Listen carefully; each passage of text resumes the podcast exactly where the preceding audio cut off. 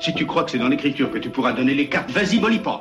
Mais continue à me lire ce que tu auras écrit. Papa, laisse-moi, je dois continuer à pondre. Une enfance d'écrivain. Bon, voilà. Je l'ai lu et je te reconnais pas du tout. Je croyais que c'était ce que tu voulais. Quelque chose de plus intime. Il faut écrire. Sinon, comment tu vas devenir un grand artiste Si tu ne fais rien? Que disent de nos vies la vie des écrivains? Quand un romancier raconte sa jeunesse, il ressuscite les plus insaisissables et les plus mirifiques de tous nos souvenirs.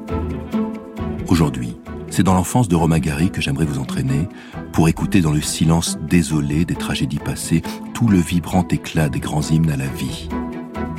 Faire résonner sa voix dans ce temple vivant de l'amour maternel.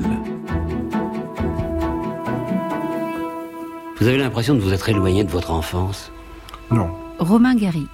Je crois que le jour... D'être sorti de la promesse de l'aube Non, je crois que le jour où je m'éloignerai complètement de mon enfant, je ne pourrai plus écrire, je ne serai plus un romancier. Je crois que la, la fonction créatrice est très profondément liée à l'enfance. Tuer l'enfant dans l'adulte, c'est vraiment tuer tout rapport avec la créativité. Relire d'un même élan la promesse de l'aube et la vie devant soi offre pour quelques heures de contempler le monde avec des yeux d'enfant et le regard splendide, sans doute trop humain de Romain Gary. Laurent Sexic sur France Inter.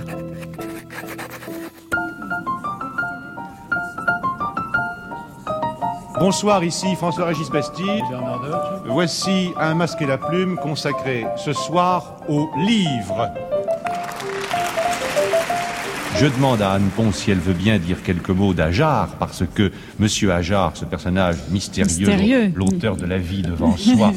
Quoi Il y a en effet, oui, il, existe, mais personne ne l'a Ben, rencontré. Yvonne Babi l'a rencontré. Oh, on n'en est pas très sûr. En septembre 1975, quand parut La vie devant soi, signé Émile Ajar, les critiques et les lecteurs ne virent que du feu sur la véritable identité de l'auteur.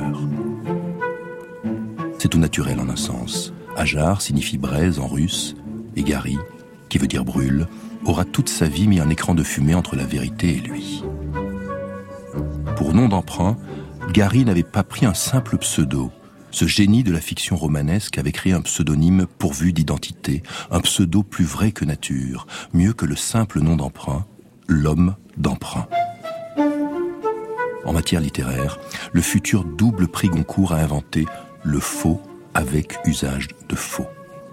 Ajar avait les traits d'un jeune et séduisant jeune homme au regard de braise et à l'air ténébreux, pourvu du charme et de l'accent slave. Il suscita d'emblée adhésion et admiration. L'auteur, c'était lui à l'évidence, ce jeune écrivain nommé Ajar ou Pavlovitch, qu'importe.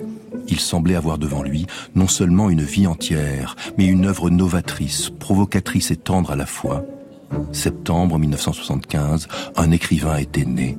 Ce n'est pas tous les jours. Le prix Goncourt 1975 a été attribué au huitième tour à Monsieur Émile Ajar pour son roman intitulé La vie devant soi. Quelle critique Quel lecteur aurait pu avoir la lucidité, l'intelligence, la fourberie de simplement lever les yeux pour apercevoir le marionnettiste qui tenait les fils du jeune prodige? Qui pouvait soupçonner l'existence d'un homme qui mettait en scène les faits et gestes du jeune Ajar, rédigeait ses dialogues, avait écrit et monté la pièce en train de se jouer, ce mélodrame commencé comme une farce et qui s'achèvera en tragédie. Qui aurait pu imaginer que le vieillissant Romain Gary avait fini par confondre réalité et fiction au point de manipuler les êtres vivants comme des personnages de romans? Permettez-moi d'ouvrir une première parenthèse. On l'oublie souvent dans cette histoire de pseudo, Gary écrivait déjà avec un nom d'emprunt. Dans cette histoire de fou, dans cette folle histoire, Gary n'est pas le véritable nom de Gary. C'est déjà le pseudonyme du jeune Roman Katsev. Et Katsev lui-même n'est que la mauvaise traduction russe de Katz, le véritable nom de famille de Roman Gary, qui lui-même n'est qu'un simple acronyme en hébreu. Gary aura eu tous les noms, aura appartenu à tous, il écrivait comme personne. Pourquoi écrivez-vous parfois sous d'autres noms Pour Parce vous que- cacher Oui, oui, oui. Euh, Pour me libérer. Parce qu'on m'a fabriqué une tête, un personnage de Romain Gary, la critique, les gens, etc., dont on me tient prisonnier. Extrait de La promesse de l'aube de Romain Gary. Ils le regretteront, dit ma mère. Ils seront confondus. Ton nom sera un jour gravé en lettres d'or sur les murs du lycée. Je vais aller les voir demain et leur dire Je frémis. Maman, je te le défends. Tu vas encore me ridiculiser. Je vais leur lire tes derniers poèmes. J'ai été une grande actrice. Je sais dire des vers. Tu seras D'Annunzio. Tu seras Victor Hugo, prix Nobel. Maman, je te défends d'aller leur parler. Elle ne m'écoutait pas. Son regard se perdit dans l'espace et un sourire heureux vint à ses lèvres, naïf et confiant à la fois, comme si ses yeux perçant les brumes de l'avenir avaient soudain vu son fils, à l'âge d'homme, monter lentement les marches du Panthéon en grande tenue, couvert de gloire, de succès et d'honneur. Tu auras toutes les femmes à tes pieds, conclut-elle catégoriquement en balayant le ciel de sa cigarette. Le midi 50 de Vintimille passa dans un nuage de fumée. Aux fenêtres, les voyageurs devaient se demander ce que cette dame aux cheveux gris et cet enfant triste qui essuyait encore ses larmes, pouvait bien regarder dans le ciel avec tant d'attention. Ma mère parut soudain préoccupée. Il faut trouver un pseudonyme, dit-elle avec fermeté. Un grand écrivain français ne peut pas porter un nom russe. Si tu étais un virtuose violoniste, ce serait très bien, mais pour un titan de la littérature française, ça ne va pas. En 1975, aux yeux de tous, et en particulier du petit monde littéraire, Romain Gary est un auteur sur la fin. C'est un être reclus et solitaire, devenu la caricature de lui-même et la risée de tous, avec ses manières de vieux beau chaussé de bottes, coiffé d'un Stetson, sa bague au doigt, engoncé aux grandes occasions dans son blouson d'aviateur de guerre. Il apparaît comme un écrivain du passé, romancier à histoire à l'heure du nouveau roman sans histoire. C'est un ex-compagnon de la libération, ex-mari d'une sulfureuse actrice, ex-prix Goncourt, expatrié, exilé de son temps. Gary, gare désaffectée où le train du succès ne veut plus s'arrêter. On l'écoutait d'une oreille lasse, rabâché qu'il avait connu tous les honneurs et bravé tous les dangers. On regrettait qu'il se montre encore insatiable et semble attendre avec tant d'insistance des tas de choses de la vie, une vie qui lui avait pourtant tout donné, plus qu'elle n'en avait donné à personne. C'est un homme maintenant soixantenaire, qui ne peut se résoudre à accepter son âge, ses faiblesses, son déclin, un auteur dépassé qui s'imagine toujours un avenir. Vous n'êtes pas bien avec vous-même? J'ai horreur de la maturité et j'y suis condamné. Je n'ai pas accédé à la maturité, mais j'ai quand même été condamné à la maturité physique, ce qui me déplaît. Dans cette France des années 70, on célèbre Sagan, Tournier, Leclésio, Modiano. Gary suscite plutôt la pitié que l'envie. Ces romans qui paraissent à la chaîne, un par an, parfois deux, ne recueillent que quelques lignes dans les pages livres des journaux. Quelques critiques continuent encore de critiquer. Ils jettent un regard acerbe et désabusé sur une œuvre qui leur semble plus terminée qu'achevée. En cette année de parution de La vie devant soi d'Ajar sort également Au-delà de cette limite, votre ticket n'est plus valable, signé Gary, roman, mais est-ce vraiment un roman ou une nouvelle tentative autobiographique? C'est un livre bien sombre, en tout cas, l'histoire de cet homme devenant impuissant et attiré par la tentation d'en finir. Quelques recensions assassinent le livre et enterrent l'auteur vivant. Du néo-réalisme ravaudé, lance un critique, quand un autre qualifie Romain Gary d'étalon fatigué de l'écurie Gallimard. En ce milieu des années 70, Romain Gary a son œuvre et sa vie derrière lui. Sur les trottoirs du boulevard Saint-Germain qu'il arpente inlassablement, on préfère l'éviter. L'homme possède sa table à la brasserie Lip, comme d'autres ont leur place réservée au cimetière. Sans doute, en y déjeunant toujours tout seul Songe-t-il au temps d'autrefois où les femmes défilaient, où on le lisait avidement, où on l'admirait Il avait tout connu, la guerre aux premières loges, l'or des ambassades, les bas-fonds du ghetto juif de Villeneuve, et surtout, l'amour, à tous les étages. C'était un prince de l'amour, le sultan de ces dames. Il faisait valser les conquêtes et tournoyer les cœurs dans son appartement rue du Bac, ou avant, au consulat de Los Angeles, ou naguère dans sa chambre d'aviateur. Il jouait de l'amour avec un grand tas mais il avait inventé autre chose qui le rendait unique. Il était le singulier auteur d'une œuvre qui exprimait comme aucune autre l'amour avec un grand thème, le grand amour maternel. Je veux pas mettre ça. Comment ça tu veux pas mettre ça? Tout le monde va se moquer. Mais écoute, c'est la plus belle police de toute la ville. C'est ridicule, regarde ces trucs qui sortent. Quoi Ces trucs qui sortent, c'est des que d'écureuils argentés. C'est ça les trucs qui sortent. S'il te plaît, maman. Mon chéri, je sais mieux que n'importe qui ce qui te va. Je veux que tu la mettes pour moi.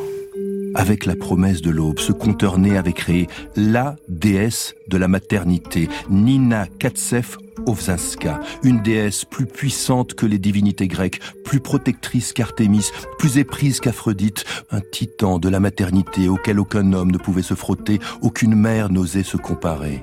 Il était le fils de cette femme, comme Dionysos, le fils de Zeus.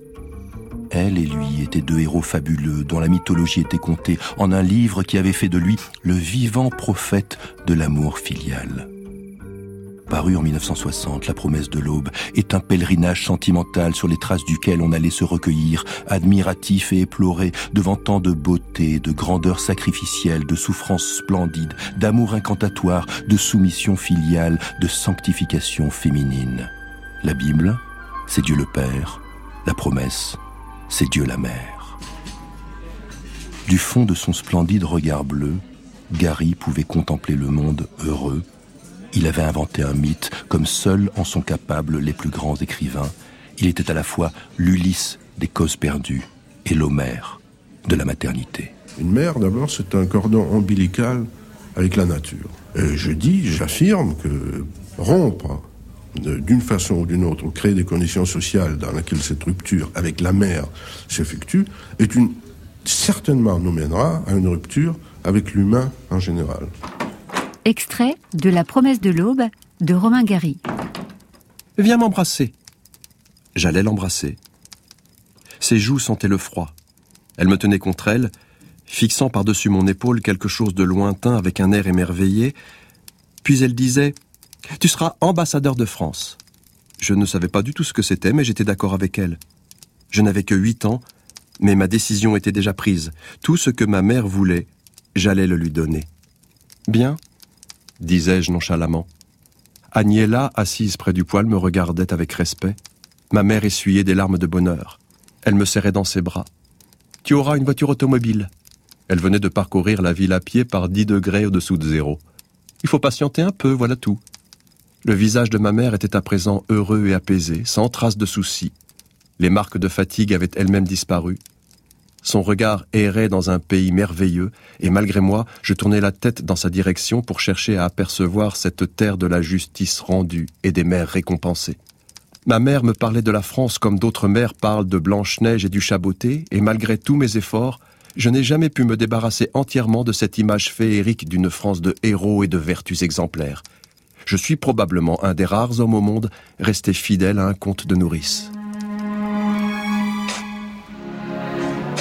Permettez-moi d'ouvrir une nouvelle parenthèse puisque cette série a pour objet l'enfance des écrivains.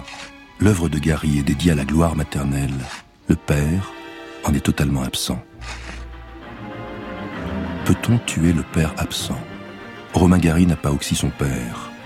Les SS s'en sont chargés entre 1943 et 1944, à la liquidation du ghetto juif de Vilno, où Gary avait vécu sa tendre et douloureuse enfance.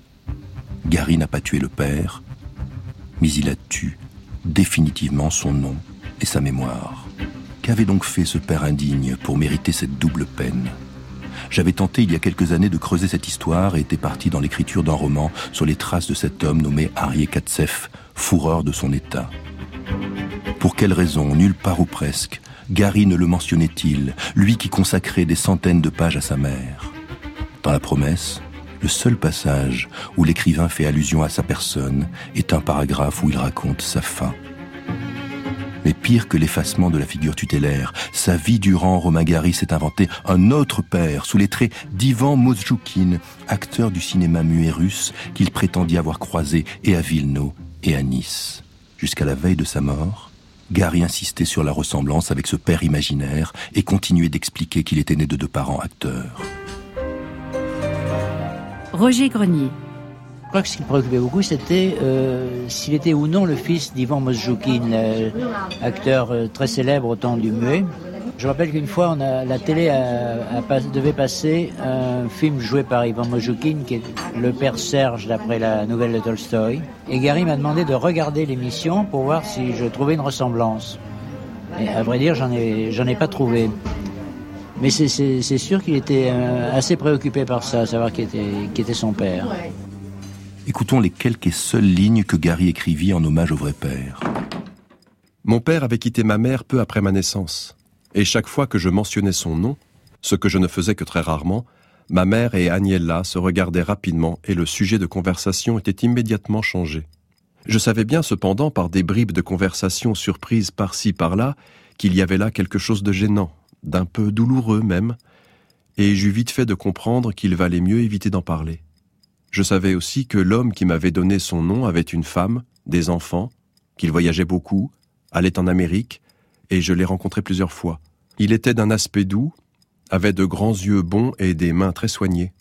Avec moi, il était toujours un peu embarrassé et très gentil, et lorsqu'il me regardait ainsi, tristement, avec, me semblait-il, un peu de reproche, je baissais toujours le regard, et j'avais, je ne sais pourquoi, l'impression de lui avoir joué un mauvais tour. Il n'est vraiment entré dans ma vie qu'après sa mort, et d'une façon que je n'oublierai jamais. Je savais bien qu'il était mort pendant la guerre dans une chambre à gaz, exécuté comme juif, avec sa femme et ses deux enfants, alors âgés, je crois, de quelques 15 et 16 ans. Mais ce fut seulement en 1956 que j'appris un détail particulièrement révoltant sur sa fin tragique. Il y avait une lettre qui me donnait des détails sur la mort de celui que j'avais si peu connu. Il n'était pas du tout mort dans la chambre à gaz, comme on me l'avait dit. Il était mort de peur, sur le chemin du supplice, à quelques pas de l'entrée. Je suis resté longuement la lettre à la main. Je suis ensuite sorti dans l'escalier de la NRF, je me suis appuyé à la rampe et je suis resté là, je ne sais combien de temps, avec mes vêtements coupés à Londres, mon titre de chargé d'affaires de France, ma croix de la Libération, ma rosette de la Légion d'honneur et mon prix Goncourt. J'ai eu de la chance. Albert Camus est passé par là à ce moment-là, et voyant bien que j'étais indisposé, il m'a emmené dans son bureau. L'homme qui est mort ainsi était pour moi un étranger, mais ce jour-là, il devint mon père à tout jamais. Peut-être, pour l'être trop sensible qu'était Gary, le déni était-il préférable à l'horreur d'avoir eu pour héritage un si terrible et si inexorable destin familial. Les écrivains sont de petites choses fragiles, capables d'œuvres colossales, frêles roseaux ensemençant des chaînes. Au cours d'une même journée, au cours d'une heure, Gary changeait d'humeur et de personnalité comme il changera de style littéraire. C'est un être mélancolique et versatile, d'une lucidité et d'une fébrilité sans pareil, d'une force vitale et d'une fragilité mentale immense.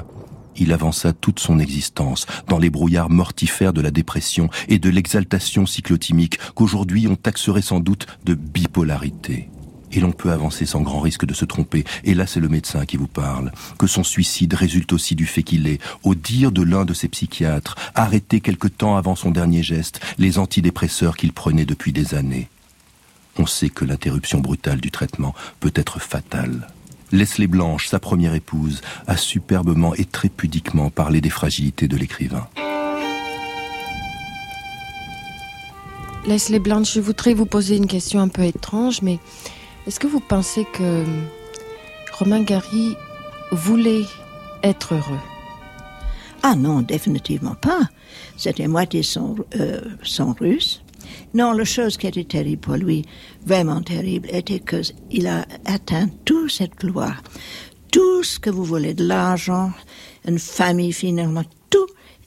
Et sa mère n'était plus là pour voir comme il a réussi il était rangé par ça, rangé. je m'appelle un jour, oh, il a eu une mal de dents ou quelque chose absurde. Et j'ai dit, oh, c'est terrible, qu'est-ce qu'on peut le faire, Il a dit, oh, ça m'est égal, vous savez, je me déteste tellement que j'accepte douleur et malheur.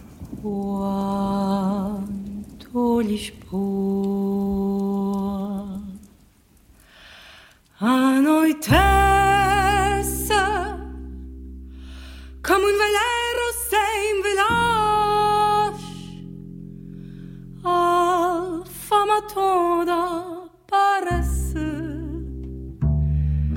Uma casa sem janelas. Aonde povo arrefece Wenn Lissabon steht in der Meer Wie a Segelschiff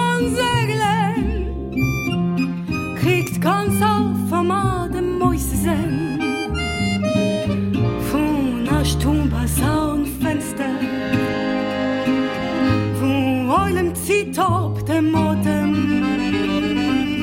Neu verbeutem auf Vertrachten.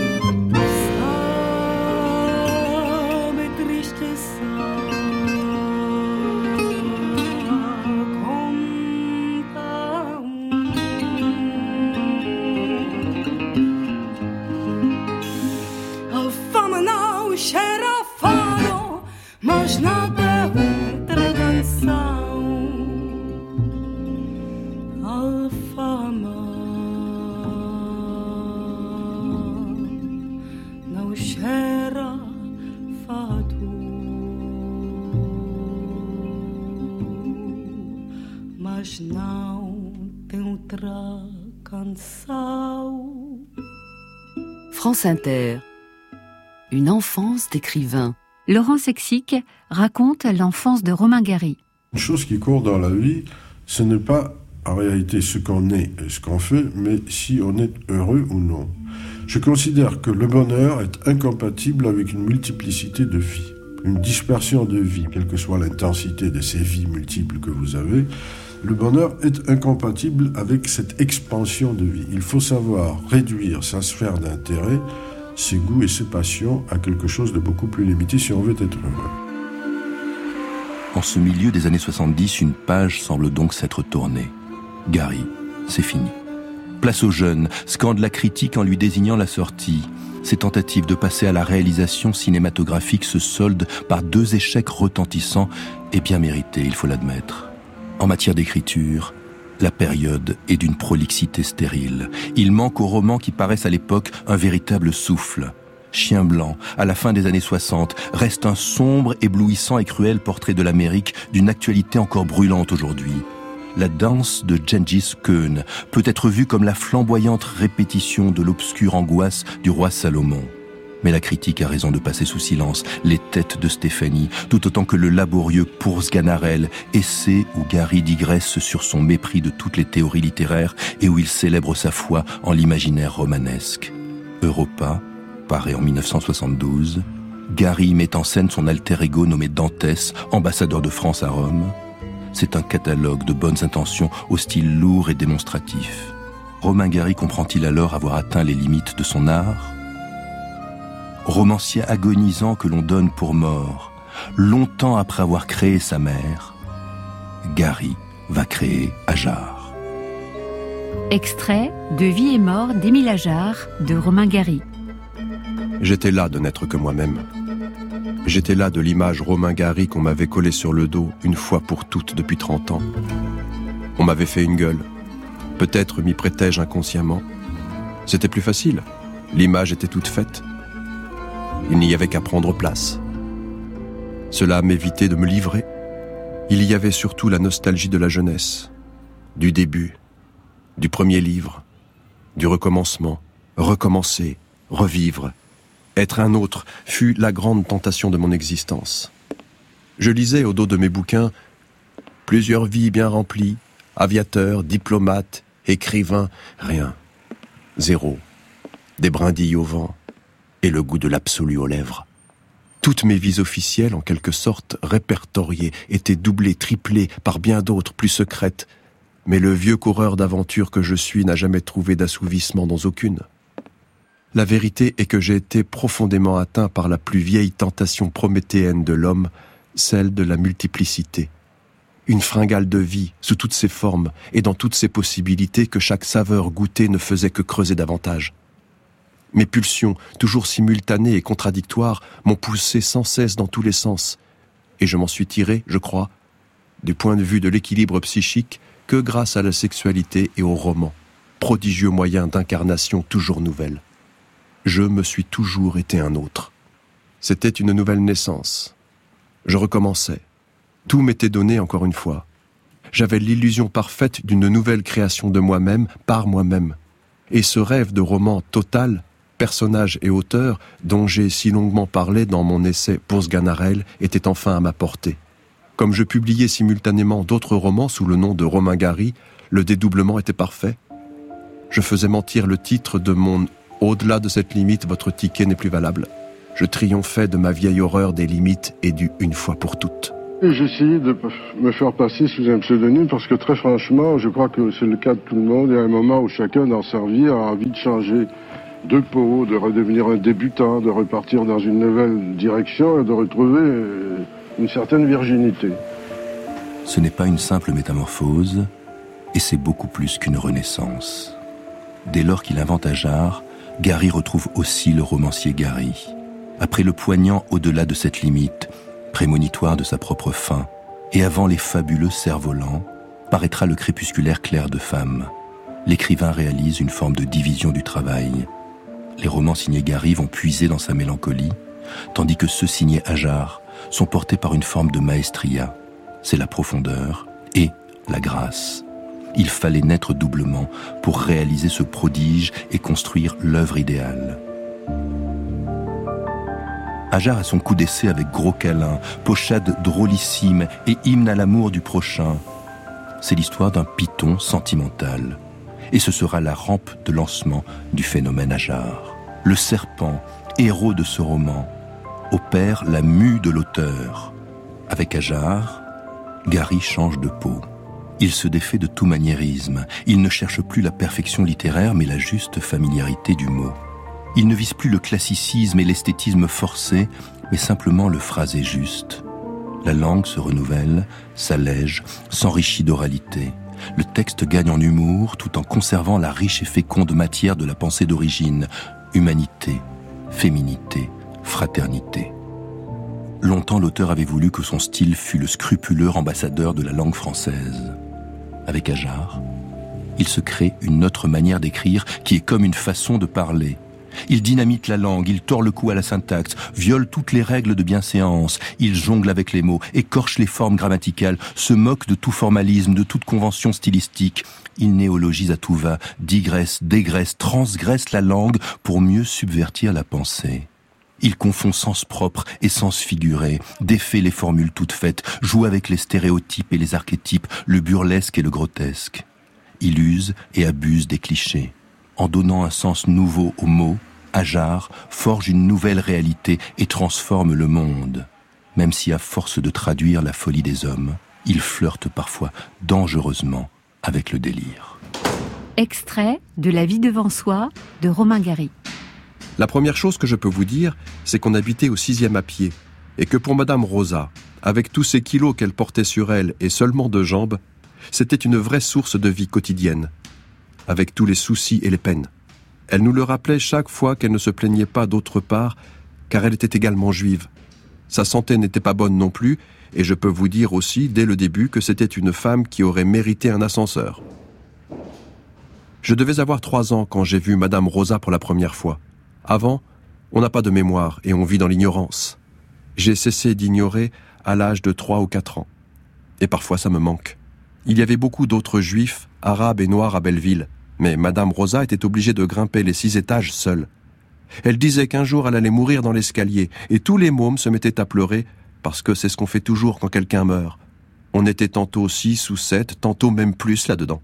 Au début, je ne savais pas que Madame Rosa s'occupait de moi seulement pour toucher un mandat à la fin du mois. Quand je l'ai appris, j'avais déjà six ou sept ans et ça m'a fait un coup de savoir que j'étais payé. Je croyais que Madame Rosa m'aimait pour rien et qu'on était quelqu'un l'un pour l'autre. J'en ai pleuré toute une nuit et c'était mon premier grand chagrin. Madame Rosa a bien vu que j'étais triste et elle m'a expliqué que la famille, ça ne veut rien dire et qu'il y en a même qui partent en vacances en abandonnant leurs chiens attachés à des arbres et que chaque année, il y a 3000 chiens qui meurent ainsi privés de l'affection des siens. Elle m'a pris sur ses genoux et elle m'a juré que j'étais ce qu'elle avait de plus cher au monde. Mais j'ai tout de suite pensé au mandat et je suis parti en pleurant. Je veux ma mère, tu n'es pas ma mère. Je veux ma mère, je veux ma mère. Est-ce que j'ai une mère, moi? T'es prétentieux. T'es un petit meneur. Et les meneurs, tiens, on les met dans les prisons. Ta mère, elle voit tout ce que tu fais. Alors si tu veux la revoir un jour, il faut mener une vie propre et honnête. Tu comprends? Alors écoute, Momo, t'es l'aîné, tu dois montrer l'exemple, hein Et puis nous faire le bordel ici avec ta maman. D'ailleurs, euh, vos mamans, je vais vous dire, euh, vous avez peut-être de la chance de ne pas les connaître parce que à votre âge, a encore la sensibilité. Mais vos mamans, c'est des putains comme c'est pas permis. Et des fois, on croit rêver même, alors. Et une putain tu sais ce que c'est, hein? Vous aviez aimé La promesse de l'aube, vous adorerez La tendresse des pierres, titre initial du chef-d'œuvre de la vie devant soi. Les deux œuvres se répondent fidèlement en miroir. Récit d'apprentissage, roman de la fin de l'enfance, histoire d'amour filial empêché, vie d'immigré. Bien sûr, Rosa a remplacé Nina, mais c'est le même amour gigantesque, cet amour maternel inquiet, absolu et possessif. Mais comme dans la vie réelle, le père, qui se nomme cette fois Youssef Kadir, est absent. Et lorsqu'il est retrouvé, comme dans la promesse aussi, il meurt d'une crise cardiaque. Il ne fait pas bon être père dans le monde de Gary. Ou bien, pour le romancier, le cœur est-il le point faible des hommes? Signalons pour l'anecdote que dans Youssef Kadir, il y a le mot Katsef. La vie devant soi est l'histoire de la passion amoureuse qui unit un jeune arabe prénommé Momo et Rosa, vieille juive rescapée d'Auschwitz. Madame Rosa accueille des enfants de prostituées à Belleville, dans son appartement au sixième étage sans ascenseur. Rosa est secondée par Monsieur Hamil, ancien vendeur de tapis ambulants, chargé de l'instruction de Momo et qui possède seulement deux livres, Le Coran et Les Misérables. Il y a 50 ans, quand j'étais jeune, j'ai rencontré une femme qui m'a aimé et que j'ai aimé moi aussi. Ça a duré huit mois après. Elle a changé de maison. Je m'en souviens encore. 50 ans après. Monsieur Hamil, quand j'étais plus petit, vous m'avez dit qu'on ne pouvait pas vivre sans amour. Est-ce que c'est vrai? Monsieur Hamil, pourquoi est-ce que vous ne me répondez pas? Mon petit Mohamed, il y a des choses qu'il vaut mieux ne pas savoir. Il y a aussi Moïse, Michel et Banania, autres pensionnaires permanents sur qui pèse la menace de l'assistance publique. Tout ce petit monde de la goutte d'or vit dans la peur d'être embarqué, une peur bleue et tenace, une angoisse mortifère qui empêche de vivre, mais pas de rire. Momo se prend d'amitié pour un caniche, puis pour un parapluie nommé Arthur, puis pour une prostituée. Momo a le cœur d'artichaut de Romane. Il chaparde, fait les poubelles, envisage de devenir proxénète, se ravise en voulant devenir écrivain, ce qui finalement y ressemble un peu. Il y a aussi le docteur Katz qui prescrit des tranquillisants à tous pour lutter contre la peur. Docteur, je vous prie d'examiner bien cet enfant. Il est allé vendre ce qu'il avait de plus cher au monde et il a jeté 500 francs dans l'égout. Oui, oui, Madame Rosa, je comprends pas du tout. Qu'est-ce qu'il a vendu Il est complètement dérangé. Complètement. Alors, je voudrais qu'on lui fasse une prise de sang. Parce que j'ai peur qu'il soit syphilitique en tant qu'arabe. Madame Rosa, ça ne vaut pas du tout de dire des choses comme ça. Qu'est-ce que c'est que cette histoire Hein? Syphilitique, arabe. C'est des, des rumeurs d'Orléans, ça. Oui, oui, c'est en répandant des bêtises comme ça qu'on finit par se, se retrouver un beau matin à Auschwitz. Ce chien, il y tenait comme c'est pas permis. Il le prenait dans ses bras la nuit pour dormir. Et qu'est-ce qu'il fait? Il va le vendre et il jette l'argent. C'est vrai, ça, Momo? Ça va déjà mieux, il, il pleure. Il se développe normalement. Vous avez bien fait de me l'amener, Madame Rosa. Bon, je vais vous donner des, des tranquillisants. Hein Katz est le nom d'origine de Gary. Si j'avais un père, ce serait le docteur Katz, confie d'ailleurs Momo, comme pour continuer de semer de petits cailloux sur l'origine de l'auteur. Ou bien, est-ce pour donner enfin une place au vrai père qui ne serait pas la place du mort Au quatrième étage vit une Madame Lola, ancien champion de boxe, prostituée au bois de Boulogne. L'immeuble de la vie devant soi d'Ajar, c'est un peu la version populaire de celui de la vie mode d'emploi de Pérec. À la fin, comme dans tout roman réaliste, Madame Rosa meurt. On doute que Momo puisse jamais s'en remettre. Il ne faut pas pleurer, mon petit. C'est naturel que les vieux meurent. Tu as toute la vie devant toi. Il cherchait à me faire peur, ce salaud-là, ou quoi? J'ai toujours remarqué que les vieux disent Tu es jeune, tu as toute la vie devant toi, avec un bon sourire, comme si cela leur faisait plaisir. Je me suis levé. Bon, je savais que j'ai toute ma vie devant moi, mais je n'allais pas me rendre malade pour ça. On pleure en lisant la promesse. On est ému aux larmes avec la vie devant soi. Mais sans doute le rire y est-il plus présent, plus puissant. Avec son héros, Ajar provoque l'hilarité, rire désespéré et tragique, rire enfantin et libératoire. Le rire est le propre de Momo. En vingt ans, Gary a progressé dans son art. Pour agir sur les sentiments, il a pris de la distance. Roman, devenu Momo, je est devenu un autre. Gary a abandonné aussi l'encombrant besoin d'en remontrer, d'avoir été un héros ou rien. Ajar n'a plus rien à prouver. L'écrivain est dans son roman comme il est dans la vie, monstrueusement humain, irrespectueux des conventions et fraternel, mal appris sans limite et prince oriental, immensément arrogant et tragiquement drôle. Gary était resté trop longtemps, hanté par la statue du grand écrivain qu'il voulait édifier. Maintenant, il semble en avoir terminé avec cette petite chose tétanisée qu'il était devenu. Comme porté sur les épaules d'Ajar, Gary prend de la hauteur, il s'affranchit de son ancien moi, il redevient l'aviateur de guerre de sa jeunesse, il vole entre les lignes, au cinquième ciel du paradis des écrivains, avec la vie devant soi, il lâche un grand tapis de bombes sur la littérature française. En inventant Ajar, Gary n'a pas créé son double, il est redevenu lui-même. Tu n'as jamais été un enfant comme les autres, Momo. Et tu ne seras jamais un homme comme les autres. J'ai toujours su ça. Merci, docteur Katz. C'est gentil de me dire ça. Je le pense vraiment. Tu seras toujours très différent. Tu es un garçon très intelligent, très sensible même. J'ai souvent dit à Madame Rosa que tu ne seras jamais comme tout le monde. Quelquefois, ça fait des grands poètes, des écrivains, et quelquefois... Il soupira. Et quelquefois des révoltés. Mais rassure-toi, cela ne veut pas dire du tout que tu ne seras pas normal. J'espère bien que je ne serai jamais normal, docteur Katz. Il n'y a que les salauds qui sont toujours normales. Normaux. Je ferai tout pour ne pas être normal, docteur. Il est troublant, après avoir lu Ajar, de se plonger dans Les Cerfs-Volants, le dernier roman que publia Romain Gary quelques mois avant son suicide. Les cerfs-volants racontent l'histoire d'un amour qui commence dans l'enfance et se poursuivra une vie durant. Un amour éternel. C'est sans doute parmi les plus beaux et les plus somptueux livres de Romain Gary. L'écriture y semble totalement et étrangement apaisée. Le mystère ou le faux mystère du Goncourt, Émile Ajar continue de se cacher. Son identité a été révélée ce matin euh, chez nous à France Inter. Paul Pavlovitch, c'est son véritable nom, a de solides attaches à Cahors. Apostrophe. Le 3 juillet 1981, Bernard Pivot interroge Paul Pavlovitch, petit cousin de Romain Gary et prête-nom de l'écrivain. Pour l'éditeur, le Mercure de France, c'est vous qui avez signé les contrats. Vous étiez Émile Ajar. Moi, j'étais quand même assez confortable dans ce mensonge, tout en le supportant très mal. Bon, mais peut-être aussi l'argent, tout de même, vous a aidé peut-être à le supporter aussi. Oui. Hein? Oui. Bon. Certainement. Cela dit, j'étais l'employé de Romain, si on veut parler d'argent. J'étais un employé à la fois en termes d'image, de porteur d'œuvre. Mais au bout d'un certain nombre d'années, ça vous le dit dans votre livre, que finalement, quand il vous rencontrait, ben, vous n'étiez plus que son complice. Oui. À un moment donné, le charme a disparu pour moi. Très tard. Le charme a disparu parce que j'ai eu le sentiment de voir un type qui se débattait et qui n'avait pas gagné, qui n'avait pas vaincu. En 1980, Gary a fini de jouer, avec les mots et sans doute avec la vie. Il va à l'essentiel, sobrement, sans artifice. Les cerfs-volants ne se veut ni drôle, ni assassin. Le roman ne règle aucun compte, il ne tourne plus rien en dérision. Il est d'une émotion folle.